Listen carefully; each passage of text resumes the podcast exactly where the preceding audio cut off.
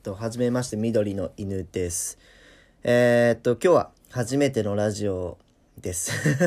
初めてのラジオなので、ちょっと、えー一人で話すっていうのがまだ慣れてないっていうのと、まあ、このアプリの仕様もよく分かってないんで、最初はちょっとお聞き苦しくなるというか、ちょっと下手なのかなって思いますけど、続けていくうちに上手くなると思うので、ちょっと長い目で見て、えー温かい目で見ていただけたらなと思います。よろしくお願いします。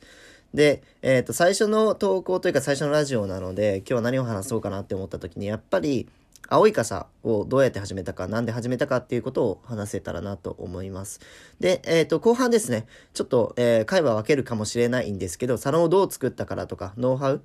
とかフレームワークっていうのもお伝えしていけたらなと思います。で、えっ、と、早速、青い傘の目的というかミッションから入るんですけど、まあなぜ始めたかっていうことですね。えー、まあ部としてというか、サロンとしての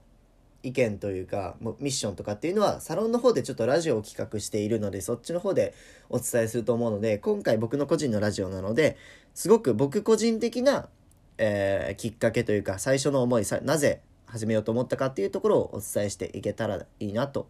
思います。では、えー僕はもともとですね、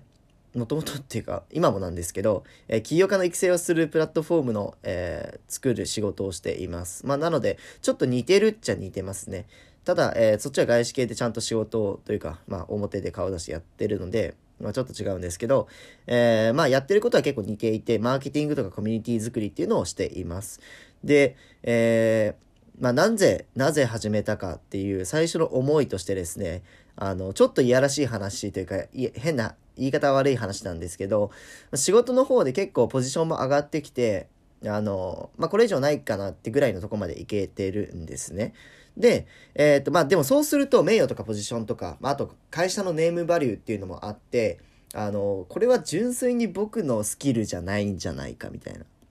のを思ってきたんですね、最近。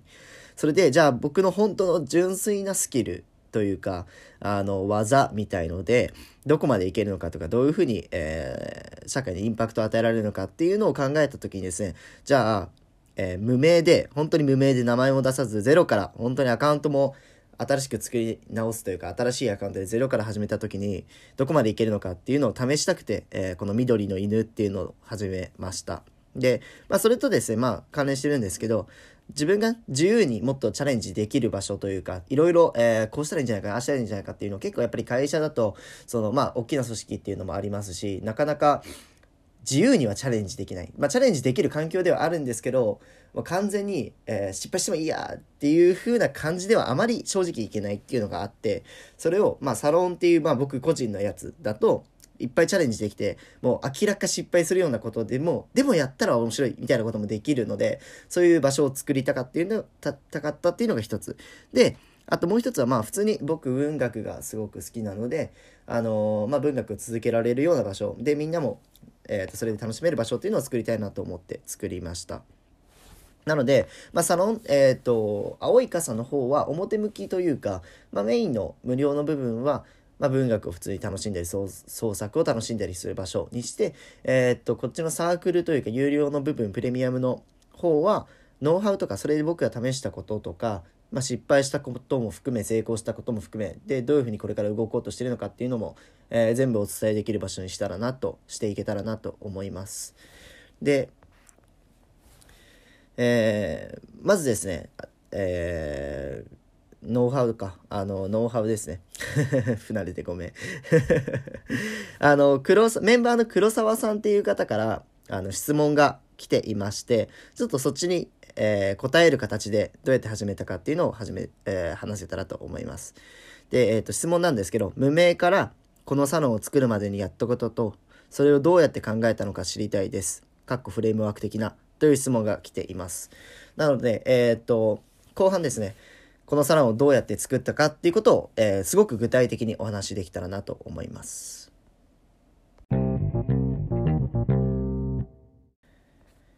えっ、と、では、サロンをどうやって作ったか。黒沢さんからの質問で、えー無名からこのサロンを作るまでにやったこと、それをどうやって考えたのか知りたいですっていうことなので、それにお答えしていきます。えっ、と、僕が最初にやったことを、まず、えー具体的に何をしたかっていうのを伝えますね。で、その後、ノウハウとか、えっ、と、構造っていうのを伝えたいと思います。で、去年ですね、去年の3、えー、12月31日、本当に、えっ、と、年末にですね、最初の、僕は最初の投稿しました、ノートに。えー、犬鳴村っていう映画の予告とか、まあ、事前情報での解説とかっていうのを、えーと、それだけで1万字を書いてみるっていう、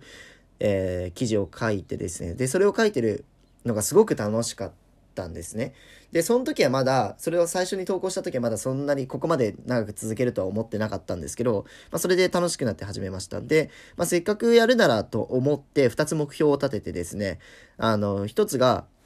自分のノートで、えーとファンを増やしたいっていうのが一つ。まあ当たり前ですけど、ファンを増やしたいっていうのが一つ。で、もう一つっていうのがサロンを作りたいっていうのが一つ。なので、この二つの目標を立ててやりました。ただですね、ただですね、あの、まあみんなもう知ってるというか、あの、知ってるんですけど、3月、あ、違う、1月の、まあ後半22日ぐらいかな、にサロンを立ち上げました。で、僕の中でこれは、えっ、ー、と、早すぎます。えー、本当はですね、6月とか5月ぐらいまでは自分で、まあ、個人のノートで記事を書いてそこからある程度の知名度というかフォロワーっていうのを増やしてからサロンを作ろうと思っていたんですけどえー、っと思っていたんですけど1月の半ばぐらいにあの今はある今まあみんなが参加してくれてるあのノートのサークル機能っていうのがリリースされますよっていう記事を僕が見てですねあれ？と思って。でまあ、どうせ始めるならやっぱりスタートというかもうリリースと同時に始めた方が、えー、いいインパクト的にもいいしっていうのがあってちょっと早いけど前前出し前倒しでやろうと思って、えー、ちょっと早いですけど始めました。なのでそこから急速にですね急速に僕がやったことっていうのは、えー、まず一つ、えー、4個あるんですけど1つ目が、えーと、Twitter とノートのフォロワーを急に増やした。急に増やしたっていうのが一つ。で、二つ目っていうのが、サロンと自分のキャラクター、まあ、ブランディングですねっていうのを急速に行ったっていうのが一つ。で、三つ目、えー、サロンの人をやっぱり最初なんで急に増やすというか、えー、一気に増やした。で、その後、えっ、ー、と、4番目ですね。運営の強化をした。まあ、なので、今までやったことっていうのは、え最初にノートのフォロワーを増やして、次にブランディングをして、で、次に人を増やして、今の運営体制を強化してるっていうフェーズに入っています。なので、これちょっと一個一個解説していきます。で、まず一つ目、えっ、ー、と、フォロワーを増やした。これはどうやってやったかっていうと、えっ、ー、と、僕はそもそも犬鳴村を書こうと思った理由が、これは伸びるなって思ったからなんですね。で、実際、えー、今ですね、大体1日に5000ビューぐらいずつ増えています。何の拡散もしていないのに。増えていて、で、え、ー、と、犬鳴村で検索すると Google のとか Yahoo の2ページ目とか1ページ目に載る記事になっています。で、え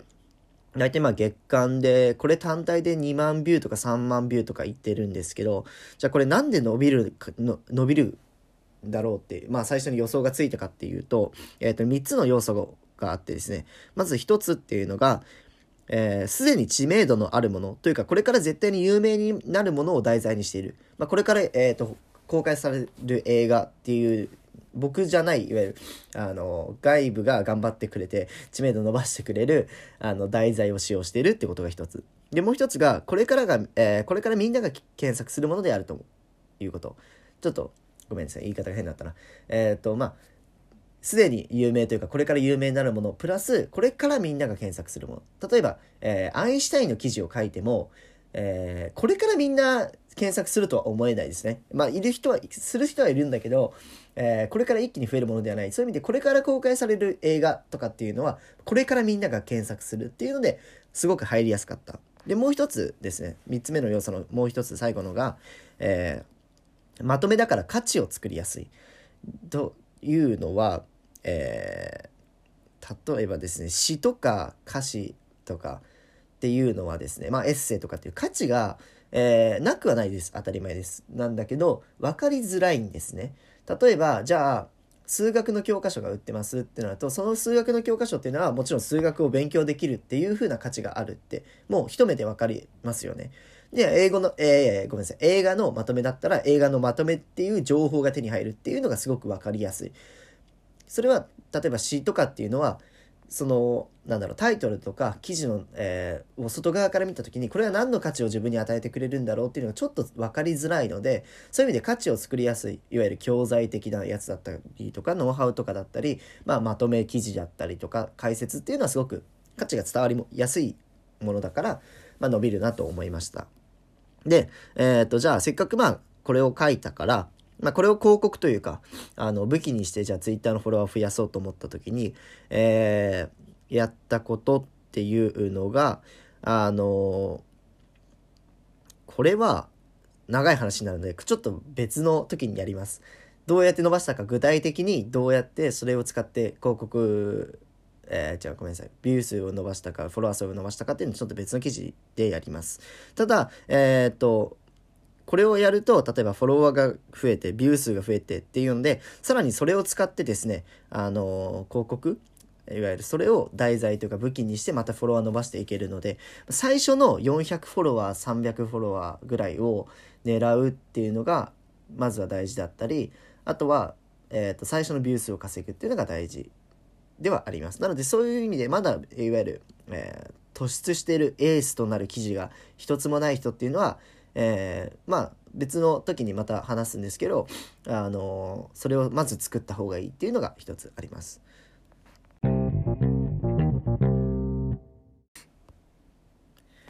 で次ですね2番目、えーと、キャラクターとか自分のブランディングっていうのをどうやって作ったか作り上げたかっていうのが2番目です。えー、まあノートとかツイッターってやっぱりキャラなんですね。例えばえー、フォロワーがすごく多い坊主さんって知ってます？あの、大喜利をやってるツイッターの。っていう彼っていうのは、もう大喜利をやるキャラだっていうのでみんなフォローをしている。とか。まあ、あとは、えー、誰だろうな。まあ、ラファエル、YouTuber で言うとラファエルだったら、すごくお金を使って、まあ、リッチな 企画をやる人だっていうキャラクターだとか。あと、えー、例えば、まあ、フィッまた YouTube なんじゃないですフィッシャーズだったらすごくアスレチックをやったり子供向けの番組っていうのがキャラクターみたいなこの人はどういう、えー、ものを提供してくれるんだろう？どういう、えー、ツイートをしたりどういう記事を書くんだろうっていうキャラクターを、えーと、周知させるというか固定するっていうのがすごく大事なんですね。で、えーと、僕がじゃあ実際に、えーと何を最初にやったかっていうのが何個かあるんですけど、えっ、ー、と、まず一つっていうのが自分のブランディングの面でイメージカラーを決めたっていうのが一つ。まあ僕の名前緑の犬な、なんですけど、今はそうなんですよ。実は昔は違かったんですね。全然違うものでやってて。で、そういう意味で、えー、色っていうブランディングの武器を使うために緑の犬っていう名前にしました。わかりやすいからね。で、プラス、えっ、ー、と、これちょっとコツなんですけど、ノートが緑じゃないですか。もう見てもわか、見たらわかるように。なのでちょっとそれに合わせたっていうのはあります。いわゆるノートの人みたいにしたかったっていうのが一つ。で、じゃあ次、えっ、ー、と、もう一つやったことっていうのが、まあ、ノートの系統ですね。僕は基本的に昔はブランディング的には、えー、と文学とかを押すような記事を書いていたので、まあ、文学哲学が多いのかな。っていうのをやってました。ただ、まあ結構遡って昔の記事を見てもらうと、僕いろんな変な投稿というか、変な記事を書いたりしてるんですよ。それはまだキャラが定まってない時に、ちょっと、どれがヒットするのかな、どれが伸びるのかなっていうのを試してる状態の記事なので、あんま見ないでほしいんですけど、あの、それで試行錯誤してたっていうのはあります。ただ今は文学系とか、あとまあサロンのことっていうので、ある程度固定してきたのかなっていうのはあります。で、3つ目が、えっ、ー、と、人柄ですね。あのー、まあ、ノートに見てると例えばじゃあこの人は社長系のいわゆる社長とかビジネス色が強い人なんだとかあすごく、えー、まあ、主婦感のある、えー、詩を投稿してる人なんだみたいな。でどういうじゃあその人たちに対して人柄の印象を持つんだろうみたいな硬いイメージなのか柔らかいイメージなのかっていうのでまあ僕は割とカジュアルな感じでやっています。まあそういうちょっと人柄、まあ、文章であったりあの普段のツイートであったりっていうところでどういう人柄を出すかっていうのを意識してやっています。この3つかな。色と、えー、何を投稿するかと、えー、人柄ですね。個人的に僕の、僕、緑の犬をブランディングするためにやったのは。で、まあ同時にですね、僕のブランディングじゃなくて、えっ、ー、と、サロンのブランディングもしていかなきゃいけないので、そっちの方で何をやったかっていうと、ほぼ一緒なんですけど、イメージカラーをまずつける。青ですね。青い傘なんで青、もちろん。っていうのが一つ。で、これは実は、まあちょっと裏話なんですけど、ツイッターに合わせてます。Twitter の青とノートの、えー、緑で、まあ、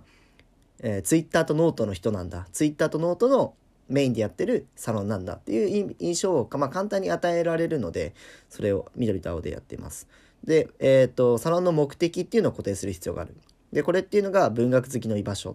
ていうふうに出しています。文学好きの居場所。で、次ですね、えー、まあ、僕の記事のビジネスモデルジェネレーションとかビジネスモデルキャンパスの記事を見てもらった人は分かると思うけどあの価値提供っていうのをしていかなきゃいけないんですね。どういうふうな価値をお客さんに与えるかっていう。でそれで、えーと、青いサロンの方は何をしてるかというと創作する場所とかインスピレーションとかっていうのを与えていますよ。一緒に創作できる仲間を与えてますよっていうのが価値ですね。はい、でちょっと,、えー、と別枠でこのサークルってなると例えばこういったノウハウだとか僕が何を考えてるかっていうのが価値提供になります。で、えー、これをじゃあ決めました決めましたってなった時にそれを決めただけで意味がなくて世に出さなきゃいけない分かりやすくしなきゃいけないっていう時にじゃあ何をするか最初に何をしたらいいかっていうのは、えーと、玄関ページを作る。えっ、ー、とまあもう分かるみんながあの Discord のところを見たやつ。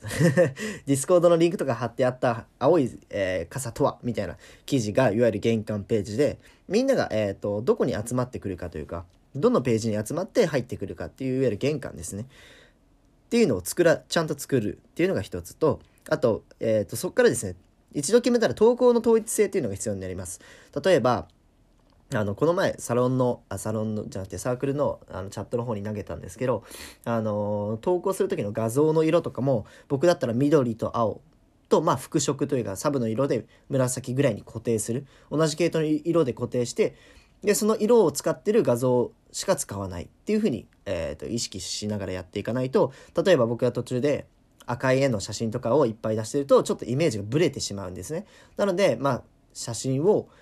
えー、写真の色を固定する。あとまあ資料とか作る時にその色を固定したりっていうのをする必要があります。玄関ページと、えー、まあ、イメージの固定ですね。それに、えー、外れるイメージのことはやらないっていうのがあります。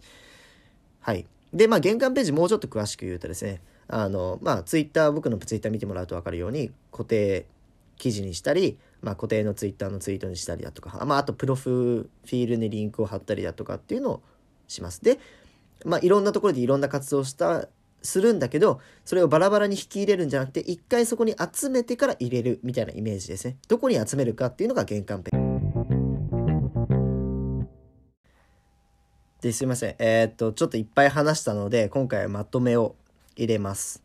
まとめは次からもう一発で聞いて分かるように頑張るんで許してください。今回はまとめ入れます。えー、っと今回メインで話したのが、サロンをどうやって作ったか、今まで何をしたかっていうところで、今まで何をしたか、具体的な行動としては4つ。1つは、Twitter とノートのフォロワーを増やしたこと。2つ目が、サロンと自分のキャラクター、まあ、ブランディングをしたこと。3番目が、サロンの人増やしをしたこと。で、4番が、えー、運営の強化をしました。まあ、この順番で行いました。で、今回はその1と2、えー、フォロワー増やしとブランディングについて深く話しました。で、えー、っと、おさらいすると、フォロワーで何をするべきかっていうのは、まず、エースとなる記事というか、えー、これはヒットするな、ヒットしてるなっていう記事を、えー、基準にですね、そこからフォロワーを増やしていく。で、え、っと、これについては、一番についてもっとそれだけを話したラジオをまた別の日であげます。ただ、したことといえば、エースの記事を作るっていうこと。まずはね。で、えー、2つ目に関して、ブランディングに関してがメインなんですけど、これで何をすべきかっていうのは、えー、僕がおすすめするのは色と何を投稿するかと人柄を固定する個人でやる場合はね、えー、自分のイメージカラーとどういう投稿をするのかとどういう人柄なのかっていうのをちゃんと固定してそれにそぐうというかそれに沿った投稿をし続けていく。でえっ、ー、とまあ組織とか団体をやろうと思ってる時は同じくイメージカラーと目的ミッションですね。あの文学付きの居場所を作るみたいなミッションとあとどういう価値を提供するのか。そこに入ったらどういうふうなリターンが得られるのかっていうのを明確にしてそれにそぐ投稿していくっていうのがあります。なのでえー、っとこれをしていくって感じですね。はい。なのでえー、っとまたいつかのいつかというかまあ明日明後日のこと時に話すのが人を集めてくる方法とかウェブマーティクはウェブマーケティングのことについて話します。まあ、なのでちょっと今回初めての、えー、投稿で聞き苦しかったというか何こいつって感じになったかなと思ってるんですけど、ちょっと取り直しはせずにもう一発で上げちゃいたいので、これで投稿させていただきます。ちょっとわかんないところがあったら、サロンの方とか、あの、ツイッターとかでメッセージくれれば、ここちょっと何言ってるか意味わかんなかったみたいなことをくれれば、そこもう一回深く解説するんで、ぜひフィードバックよろしくお願いします。では、さよなら。